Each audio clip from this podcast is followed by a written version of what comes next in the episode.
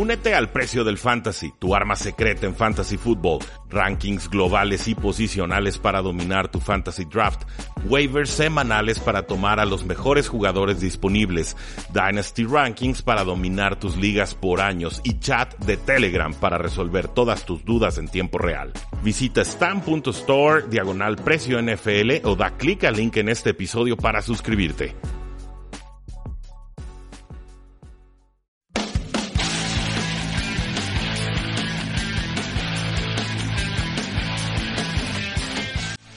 Damas y caballeros, bienvenidos a un programa más de Tres y Fuera, donde la NFL no termina y nosotros tampoco. Mi nombre es Rudy Jacinto y el día de hoy vamos a dar los 10 titulares más importantes que se dieron después de casi toda la acción de la semana 7 en la NFL. Antes de eso, no olviden seguirnos en facebook.com diagonal 3 y fuera, en Twitter como arroba paradoja NFL, nuestra página web 3 y fuera.com y claro, la invitación a que se suscriban a nuestro podcast 3 y fuera NFL desde la plataforma que ustedes prefieran, incluyendo Spotify, iTunes, eBooks, Stitcher, Tuning y todas las que ustedes gusten y manden. Vaya semanita, fue muy entretenida, fue muy impredecible, fue verdaderamente todo lo que le podíamos haber pedido a esta semana y más. Yo fue una semana que disfruté mucho, fue una semana que me tuvo al filo del sillón toda, toda la jornada, pero eh, ya mañana, el día martes, podremos hablar de todos los juegos a detalle. Es un programa de 40, 50 minutos con información muy detallada y mi, opinión y análisis de todo lo que va sucediendo y las implicaciones de la semana 7 rumbo a, obviamente, lo que cada equipo desea, que es llegar a postemporada y ganar el trofeo Lombardi. Eh, ¿Cómo titularía esta semana? Creo que se llamaría Nuevas formas de perder. Así, sencillo. Insisto, mañana vamos a hablar de cómo se fueron dando todas estas derrotas muy marcadas, pero hubo goles de campo fallados por viento inexplicable o porque le hicieron vudú a un pateador histórico. No, no sabemos exactamente qué pasó. La pelota iba derecha y se desvía. Ahorita les digo de quién hablamos. Hubo otros goles de campo para ganar el partido que eran de 47 yardas, un castigo del centro que nunca se marca porque mueve tantito el balón, nos manda 5 para atrás y entonces el pateador termina dándole al poste. Estoy hablando ahí del Brett Maher, el pateador de los vaqueros de Dallas. Hubimos por ahí una un intento de conversión de dos puntos de los Titanes de Tennessee contra los Angeles Chargers. Dos oportunidades no la pueden conseguir, pierden por un punto. Eh, este es uno de los titulares de, esta semana. Eh, hubo, verdaderamente todo. Un Ave María que se quedó a media yarda de empatar un partido entre los Osos de Chicago y los Patriotas de Nueva Inglaterra. en verdad fue, fue una cosa magistral esta semana todo todo un decálogo de cómo no ganar partidos. Eh, incluso los Cleveland Browns con otro tiempo extra se rehusaban a ganar y, finalmente se les concede, vuelven a perder en eh, tiempo extra contra los Tampa Bay Buccaneers. Pero bueno, todo eso ya lo abordaremos el día de mañana. Hoy en específico creo que la, derrota más sorprendente de todas tiene que ser la de los Baltimore Ravens contra los Santos de Nueva Orleans, Baltimore jugando de locales y ese es nuestro punto número uno, el inexplicable error del pateador Justin Tucker de los Baltimore Ravens, un pateador de 28 años, el pateador más certero en la historia de la NFL, no había fallado un gol de campo desde que tenía 16 años y jugaba en Austin, Texas. Había vientos de 14 millas por hora. No sabe el pateador si eso influyó o no. En las, tomas los banderines no se mueven mucho, por lo menos en la toma frontal del lado del pateador. El, banderín derecho no se mueve mucho. Yo sí veo que el izquierdo se empieza a ladear. Pero la patada va por todo el centro y de repente como que una ráfaga endemoniada se la lleva completamente a la derecha y con eso fallan el gol de campo. Había convertido 245 intentos de punto extra Justin Tucker. O sea, verdaderamente no, ha habido jugador más infalible en una posición, en, ninguna de las posiciones de la NFL en toda la historia. Lo de Justin Tucker verdaderamente es, de salón de la fama. Y si, incluimos sus patadas desde la preparatoria, 356 de 356 puntos extras convertidos. Nunca había fallado un punto extra y en el momento clave cuando Baltimore ya prácticamente había empatado el partido, cuando estaban al borde de forzar el tiempo extra contra los Santos de Nueva Orleans, a quienes yo di para ganar el Super Bowl esta temporada y no me han decepcionado hasta el momento, falla. Increíble. Eh, mucho respeto para Justin Tucker, hay que decirlo. es un jugador que encara los fracasos con la misma eh, solvencia y sobriedad que los éxitos. Eh, él sabe que falló. Él habló con, su coach Harbaugh, habló con Joe Flacco y dijo, yo quiero salir al podio, yo quiero dar la cara, yo quiero eh, hablar con los medios porque me van a buscar y quiero encarar mi error. Entonces, eh, Justin Tucker, hashtag respect. No todos los jugadores están abiertos o dispuestos a, encarar a los medios o, hablarle a la afición de forma tan abierta cuando el jugador siente que costó el partido. Y pues bueno, obviamente es un esfuerzo colectivo, la patada simplemente es el resumen de todo lo que pasó a lo largo del encuentro, quizás si los Baltimore Ravens no se hubieran dejado remontar, si los Baltimore Ravens hubieran jugado más duro, si los Baltimore Ravens hubieran descifrado el ataque de los Santos de Nueva Orleans, no sé, las, cosas que ustedes gusten y manden, pues quizás Justin, Justin, Tucker no hubiera tenido que enfrentar esta situación, pero por primera vez en muchísimo, muchísimo tiempo y pues seguramente primera vez en su eh, carrera NFL, Justin Tucker le quedó a deber a los Baltimore Ravens. Eso para mí es el titular número uno de la semana 7. Titular número 2, de 0-3 a 4 y 3. ¿Qué demonios está pasando con los Houston Texans? Esta es la racha de cuatro victorias más extraña en memoria reciente. Eh, recordemos cómo se va dando todo esto. Pierden 27 a 22 contra los Gigantes de Nueva York, un partido en el que generaron nada, pura impotencia se veía de los Houston Texans. Estaban ahí con récord de 0 y 3 en la temporada. Entonces llega un juego contra los Indianapolis Colts. Se acordarán, una cuarta y larga en su propio campo. Los Indianapolis Colts dicen jugamos a ganar. Obviamente se la juegan, obviamente fracasan, obviamente entregan el balón, avanza 15 yardas Houston y en vez de darle un empate a Houston, Indianapolis le regala prácticamente una victoria. Y dijimos en ese momento, y si no me creen, ahí están los podcasts, los pueden buscar. Al rival no se le regala ni agua. Y si tú no puedes ganar, por lo menos que el rival tampoco te gane. Dicho y hecho, Houston gana ese partido y después se enracha 19-16 en tiempo extra contra los Vaqueros de Dallas, 20-13 contra los Buffalo Bills y finalmente en esta semana 20-7 contra los Jacksonville Jaguars. Yo creí que Jaguars ganaba este partido, estaba profundamente equivocado. Hoy por hoy, sumado a la derrota de los Tennessee Titans en el juego de Londres, controlan la división. Se despegan de Jacksonville Jaguars, se despegan de los Tennessee Titans, se despegan de los Indianapolis Colts y ahí sí hay que darle las gracias a Frank Reich y a Indianapolis porque, creo yo, si no les hubieran concedido esa cuarta y larga que no convirtieron los Colts, esto que están viviendo los Houston Texans en estos momentos de la temporada jamás hubiera sucedido. Eso para mí es el titular número 2 de la semana. Titular número 3, la remontada de Cam Newton. Eh, Cam Newton es un jugador que se distingue por eh, jugar muy bien cuando lleva ventaja y por jugar bastante flojo cuando mm, tiene que remontar, cuando tiene al, el marcador en contra. Le dicen en inglés es lo que se llama un front runner. Cuando las cosas van bien, vas muy bien. Y cuando las cosas van mal, eh, es un jugador muy emocional. Cam Newton se le contagia esa mala vibra. Por eso me gustó tanto ver la reacción de Cam Newton derrotando a los campeones defensores a domicilio con series en el cuarto cuarto de 80, de 87, de 69 yardas y eh, sobre todo con las eh, Panteras de Carolina creyéndose capaces de dar la gran sorpresa después de tres cuartos que habían sido fatídicos. Cam Newton completó un pase en cuarta y diez a Torrey Smith que mantuvo vivas sus aspiraciones y ya al final la remontada llega a cortesía de un touchdown corto a Greg Olsen que estaba regresando de una lesión y esto con 1.22 en el reloj. Qué remontada, qué juego, qué gran resultado para las Panteras de Carolina. Y esto obviamente nos lleva al punto número 4 de la semana, el colapso de las Águilas eh, de Filadelfia. Estas no son las Águilas de Filadelfia que se enracharon en postemporada, que eliminaron a Atlanta, que apalaron a los vikingos de Minnesota, que sorprendieron a los Patriotas de Nueva Inglaterra.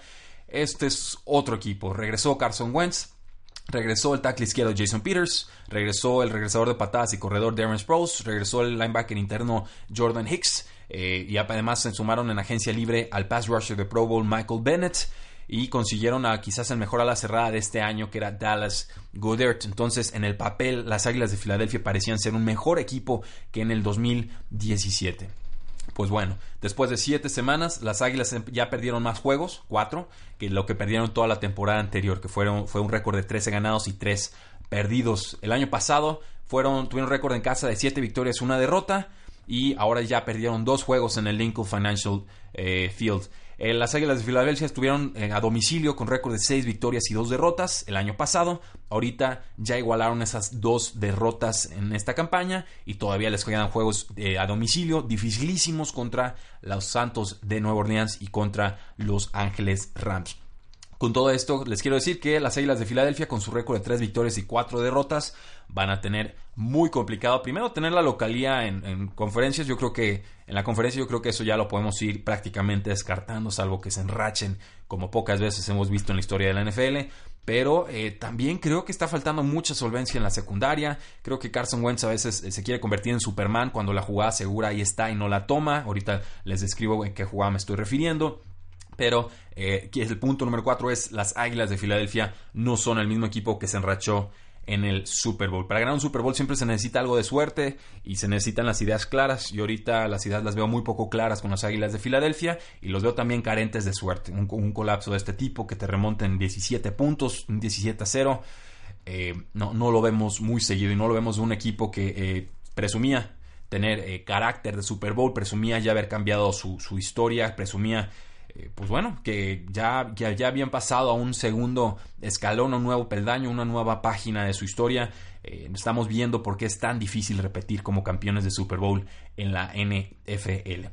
Las Águilas de Filadelfia promediaban 28.6 puntos la temporada pasada la ofensiva. Ahorita están promediando apenas 22.4 puntos. ¿A quienes han perdido? Pues perdieron al receptor abierto Torrey Smith, perdieron al corredor LeGarrette Blunt, perdieron ya al corredor Jay Ajayi, reserva lesionados, pero tienen a Carson Wentz, tienen a Galson Jeffrey, tienen a Nelson Aguilar, a la cerrada Zach Ertz, tienen a los Pro Bowlers Lane Johnson y Brandon Brooks en la línea. O sea, hay mucho talento, simplemente no está amalgamado, no está funcionando con sinergia en estos momentos. Eh, punto número 5. Decisión correcta. Jugadas equivocadas de los Tennessee Titans les cuestan el partido cuando quedaban apenas 35 segundos en el cuarto cuarto. Tennessee había anotado, ya estaban 20 a 19 abajo en el marcador y el head coach Mike Vrabel decide eh, que bueno, se la van a jugar. Vamos por dos puntos, vamos a ganar el partido. Entonces, eh, pero deciden lanzar un pase. Marcus Mariota lanza un pase incompleto, sí, el cornerback de los Chargers, Casey Hayward, le marcan un holding defensivo y entonces en vez de estar en la yarda 2, Titanes de Tennessee está en la yarda 1. Bravel tiene las cosas claras, nos la volvemos a jugar, Marcus Mariota vuelve a ponerse bajo centro, no hay corredores en el backfield, Dion Lewis está en movimiento de la banda derecha a la, banda izquierda, los Chargers pues mandan 5 en la línea defensiva, eh, bueno, una yardita atrás de la línea defensiva, están cubriendo Obviamente que no se les escape nadie en el, en el, inicio de la zona de anotación. Y entonces los titanes mandan a cinco receptores. Finalmente Marcus Mariota busca por el centro, en la parte profunda del campo, a Tewan Taylor en una, ruta en el endzone, pero es, la toca el safety Adrian Phillips y con eso los Chargers defiendan una victoria importantísima. ¿Por qué digo decisión correcta, jugadas equivocadas? Porque en zona roja el juego terrestre es clave. Eh, de hecho, es de las pocas circunstancias en las que jugártela por tierra es mejor que jugártela por aire, por lo menos en tasas de éxito y en tasas de conversión según métricas avanzadas. Tienes un quarterback móvil en Marcus Mariota, tienes a jugadores muy veloces, tienes a corredores que han estado jugando de forma bastante dominante en este partido, en Derek Henry y en Dion Lewis. Eh, el simple hecho de no tener ni siquiera una amenaza de juego terrestre, o sea, no poner un corredor detrás de Marcus Mariota, ya le revela tus intenciones a la defensiva. Entonces creo que ahí se equivoca el equipo y, creo que tenían que haber corrido el balón, si no con un quarterback sneak, que es digamos la especialidad de Tom Brady o de un Roethlisberger o de un Aaron Rodgers, pues sí por lo menos con un rollout, una especie de movimiento de Marcus Mariota, eh, corre a la derecha y corre a la izquierda para buscar el pase. Muy poco creativo el asunto, decidieron pasar, los pusieron más cerca o decidieron volver a pasar. Eso para mí es un error estratégico. Desde el 2013, los quarterbacks que corren en cuarto y dos o menos en zona roja han convertido el 79% de sus intentos. Entonces, eh, poner a Marcus Mariota a buscar una jugada que funciona el 79% de las veces, creo que hubiera sido más óptimo que lo que terminaron haciendo un pase que seguramente no funciona más del 45-50% de las eh, veces. Ese para mí es el punto número 5, decisión correcta, jugadas equivocadas de los Tennessee Titans. Punto número 6. Blake Bortles a la banca. después de perder 20 a 0, los Jacksonville Jaguars por fin, por fin misericordiosamente mandaron a Blake Bortles a la banca. Lo reemplazan con Cody Kessler. ¿Se acuerdan de Kessler? El jugador que llegó con un draft tardío, un trade que se hizo entre Jacksonville y los Cleveland Browns. Pues bueno, jugó toda la segunda mitad contra los Houston Texans y lo hizo mejor que Boros. Sinceramente, Boros no podía mover el, balón para nada. Completó 6 de 12 pases para 61 yardas. Perdió dos fumbles que ambos costaron touchdowns a la defensiva. ya era hora. Eh, Boros eh, ha estado muy errático, no progresa, se ve inseguro, toma muchas capturas, entrega el balón en zonas bien comprometidas, así no hay forma de ganar partidos. Kessler es muy distinto a Blake Bortles, es un jugador un poquito más seguro, tiene un brazo bastante más débil, es más administrador de juego que, un, eh, que alguien que le gusten los tiroteos o que le guste arriesgar, pero creo que es mejor opción que Blake Bortles en estos momentos. Ya no necesitas ni siquiera un coreback que te gane partidos, necesitas alguien que no te los pierda desde el primer cuarto, como Blake Bortles lo ha venido haciendo desde ya varias semanas.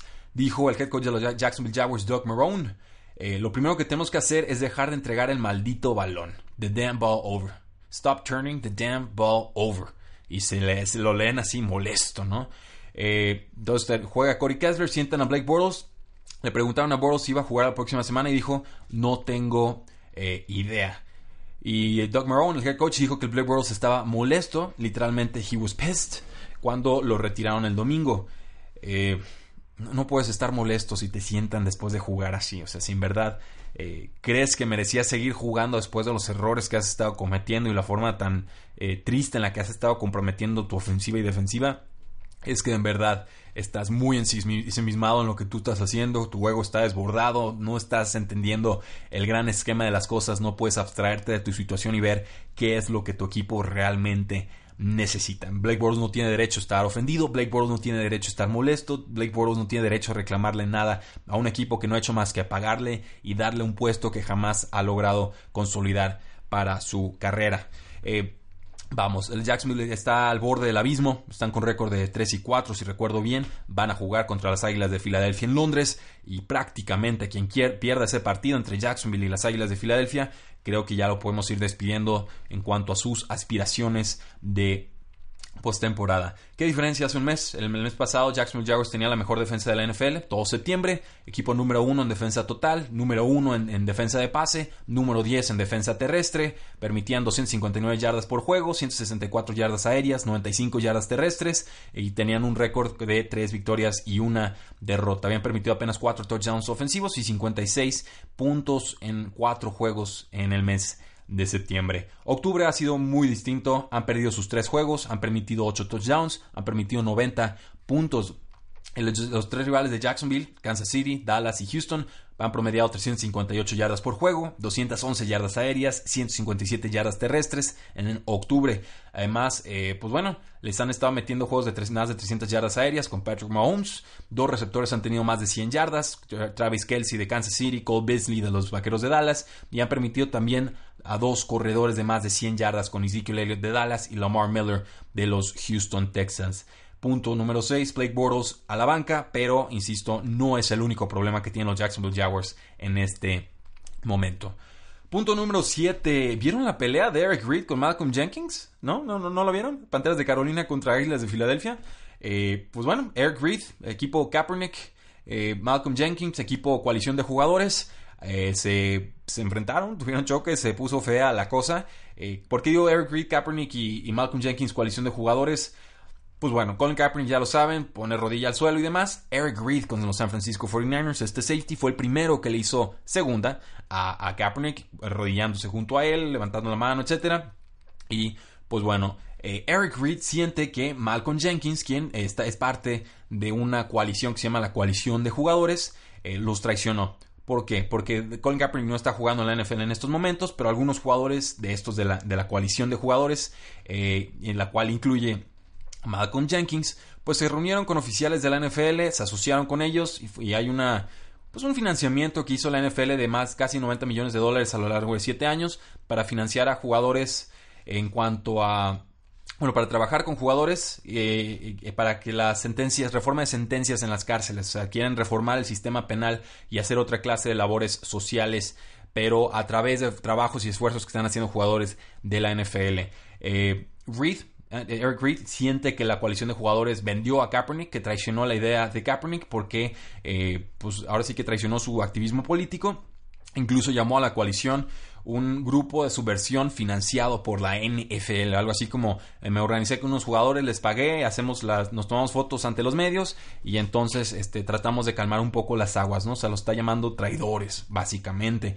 Pues bueno, eh, se pelearon. Ahora sí que hubo, hubo bronca todo el partido. Eric Reed le llegó tarde a Carson Wentz. Después creo que se acerca. ¿Quién fue? Zach Ertz. También lo manda al suelo.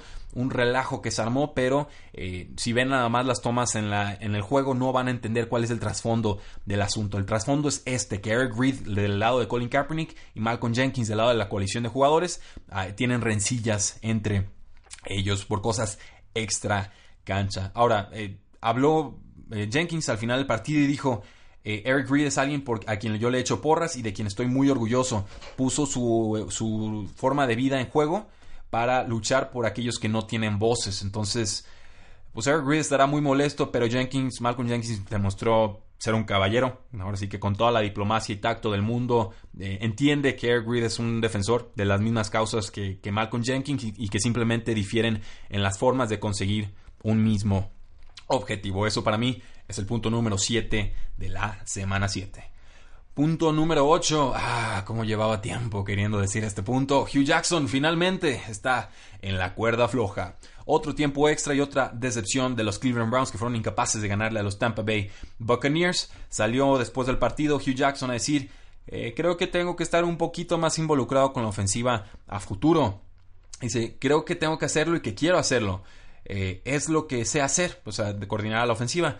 Así que no voy a seguir viendo algo que sé que nos está manteniendo alejados de ganar y esa es la verdad. Básicamente metió a su coordinador ofensivo abajo de un camión, prendió el camión, le dio para adelante para atrás como cinco veces y después se fue dejando al, pobre Todd Haley tirado en el suelo, ¿no? ¿Qué, qué forma de mandar a un coordinador tuyo a, a, que lo atropellen en los medios. Básicamente no estás defendiendo a nadie más que tu propia eh, cabellera. Pero bueno, eh, dice Hugh Jackson que pues bueno, quizás no, no, que quizás te tiene que involucrar más a la ofensiva, pero no olviden que el año pasado Hugh Jackson se encargaba de las jugadas de Cleveland y que aún así terminaron como el número, el equipo número 31 y el número 32 en puntos anotados en las últimas dos temporadas. Entonces, que no venga por favor, Hugh Jackson a decir que el equipo no está funcionando a la ofensiva porque él no está más involucrado en la ofensiva, ¿no? Si ahorita están siendo mucho mejores al ataque de lo que fueron las últimas dos temporadas cuando eran responsabilidad exclusiva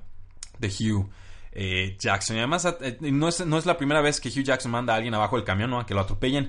Se acordarán el año pasado de Sean Kaiser, es mi coreback, vamos a mantenerlo, es nuestro futuro, le vamos a echar porras. Y luego le mandan jugadas puros pasos profundos y lo capturan, lo capturan, lo capturan, intercepciones, intercepciones, intercepciones, le restan la confianza, lo mandan a la banca, lo vuelven a meter, lo sacan.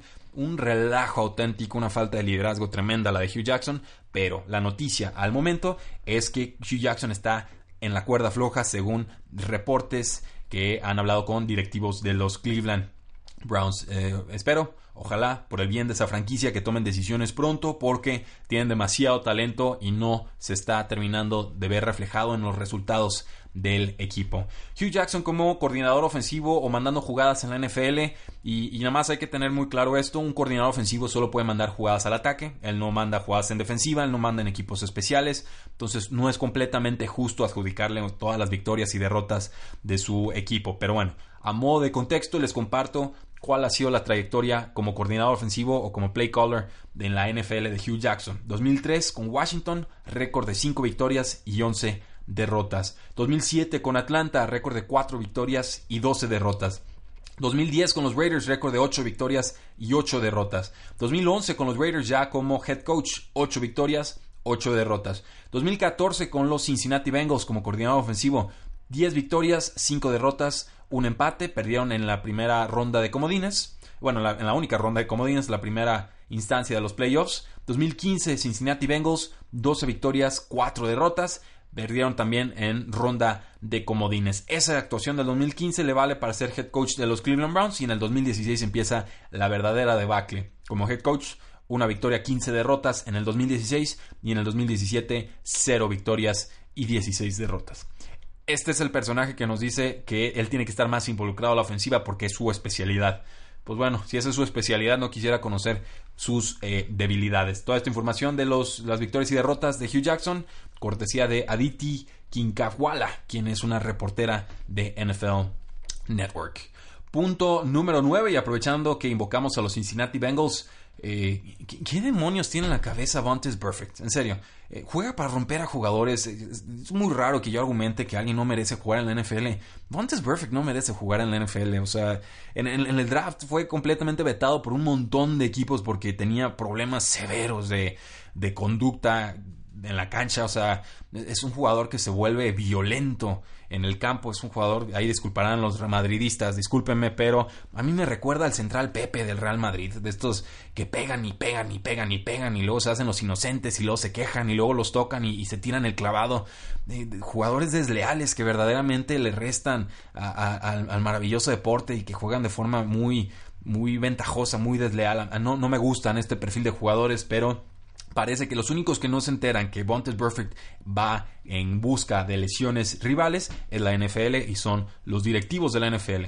Después de meterle un cascazo, un golpe, bueno, un golpe con el hombro tremendo al casco de Antonio Brown cuando ya estaba detenido por dos jugadores y, que de pasada se llevó un defensivo suyo, eh, Roethlisberger dijo que Perfect había apuntado a Juju Smith-Schuster y dijo, tú sigues. Busqué la jugada y efectivamente hay un momento en el que se ve que Vontaze Perfect voltea a ver a Juju Smith-Schuster a lo lejos y, le señala.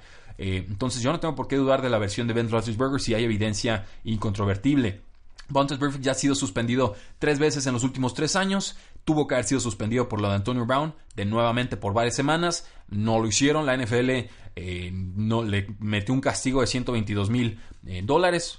Una, nada para un jugador de la NFL en su segundo contrato. y según ellos esto va a ser mucho. Ridículo. esto no va a servir de nada.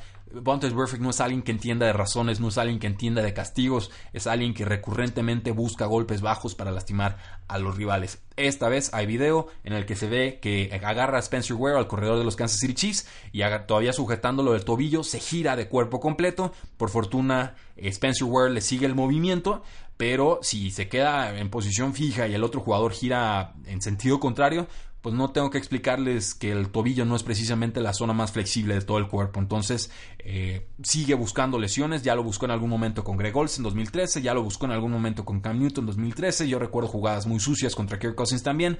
Es, o sea, hay, un historial muy vasto. Bunt is perfect. No merece, no debe, no puede seguir jugando en la NFL. Si los Cincinnati Bengals no tienen lo que se necesita para ponerlo en cintura o para correrlo de la franquicia, la NFL tendrá que actuar en consecuencia. Y así, tal cual como sucede, así lo cantamos. Cualquier jugador lesionado por una jugada desleal de Bontes Perfect será sangre que está en las manos de la liga, de la National Football League, porque no se han atrevido a detener a un jugador que solamente busca dañar a propios y extraños. Y si eso no le queda claro a la NFL, tarde o temprano, desgraciadamente, veremos las consecuencias en el campo. Y además es clavadista, ¿eh? se tiró un clavado patético. Pero bueno. Punto número 10. Karen Johnson, el corredor de Auburn. ¿Qué tal con Karen Johnson? El corredor de Auburn y el corredor de los Detroit Lions tiene 69 carreos en la campaña, 444 yardas, está promediando 6.4 yardas por acarreo, tiene un touchdown por tierra porque LeGarrette Blunt le sigue robando toda la producción en zona roja, no entiendo por qué. 15 recepciones, 89 yardas por la vía aérea. Karen Johnson está jugando muy, muy, muy bien, en verdad. Es un deleite ver a este jugador, solo falta que el equipo le dé más confianza. Creo que les está forzando la mano, creo que no pueden seguir utilizando a LeGarrette Blunt cuando claramente están desaprovechando un talento tan importante como el de Carry eh, Johnson. Esta vez tuvo un acarreo de 71 yardas contra Miami, pero en esa jugada, fíjense en el guardia izquierdo, también novato de Detroit, Frank Ragnow, eh, pues abrió un carril, simplemente hizo un pull, o sea, se salió de su asignación normal, se, busca un bloqueo en espacio y pues eh, ahora sí que se puso enfrente del, del corredor, se puso enfrente del coreback, entró por el lado del tackle derecho y borró al linebacker Kiko Alonso, que ha estado jugando muy bien esta campaña, y así fue como eh, Johnson que corre y corre y corre y corre y llega hasta la yarda 20 de Miami antes de que lo saquen del campo. Más adelante, pues Ragnar también tuvo una buena jugada sobre Robert Quinn, el, liniero defensivo. En un touchdown de dos yardas que consigue LeGarrette Blunt. Tuvo dos juegos muy complicados Frank Ragnar, pero ahorita ya está funcionando de forma bastante, bastante excelente. Va a la alza la línea ofensiva de los eh, Tennessee Titans. Y este punto número 10 pues fue patrocinado por el sérpico Leidata quien eh, pidió en Twitter que habláramos de Kerryon Johnson. Ahí está, damas y caballeros, ustedes piden y tres y fuera les eh, cumple. Eh, un último punto antes de retirarnos. Había dicho, bueno, ¿por qué Carson Wentz está jugando Superman? Se me pasó mencionarlo. Hay una jugada específica en este partido que me parece que es cuando realmente se acaban las aspiraciones de las águilas en el juego. Eh, eh, Carson Wentz manda un pase a doble cobertura a Alshon Jeffrey en zona roja en una tercera y dos. Quedan 37 segundos en el reloj. En la yarda 14. Todavía tenía Wendell Smallwood, un corredor completamente abierto en el flat, en el lado izquierdo. Pero eh, tenías que darle la jugadita a Smallwood, conseguir eh, que se saliera del campo, movías las, cadenas, detenías el reloj y ahora tenías cuatro oportunidades para anotar en zona roja desde la yarda 10 más o menos. Carson Wentz, esto es lo que a mí me preocupa. Carson Wentz reconoció después del partido que sabía que tenía disponible al corredor, pero y, que no debió haber sido, de que no, no debió haber hecho el pase a Alshon Jeffrey, pero aún así hizo el pase a Alshon Jeffrey, o sea, detectó la jugada correcta y le ignoró. Eso es preocupante. O sea, si no encuentras la jugada por la presión, por el momento, porque estás viendo al otro lado, lo que sea, dices, bueno, tomo una decisión según lo que alcanzo a ver y estudiar del campo. Pero si tienes la respuesta ahí y tienes que mover las cadenas y sabes en qué situación estás, y te acaban de remontar y tienes que sacar el partido, y, no la tomas porque quieres arriesgar a un doble pase en zona roja porque quieres jugarle al Superman, eh, cuidado. Eh, son las tendencias que a veces no son tan buenas de Carson Wentz, un jugador que claramente se busca superar en cada jugada, pero que a veces no toma la jugada correcta por buscar la jugada magistral. De mi parte sería todo, muchas gracias por habernos escuchado el día de hoy en Tres y Fuera NFL. Recuerden suscribirse para que les llegue todo nuestro contenido exclusivo cada uno de los días de la eh, semana. Mi nombre es Rudy Jacinto y los invito a que nos sigan sintonizando, a que nos presuman con sus compañeros, nos presuman con sus enemigos si no les gustó el programa y sobre todo a que tengan una excelente semana. La NFL no termina y nosotros tampoco. Tres y fuera.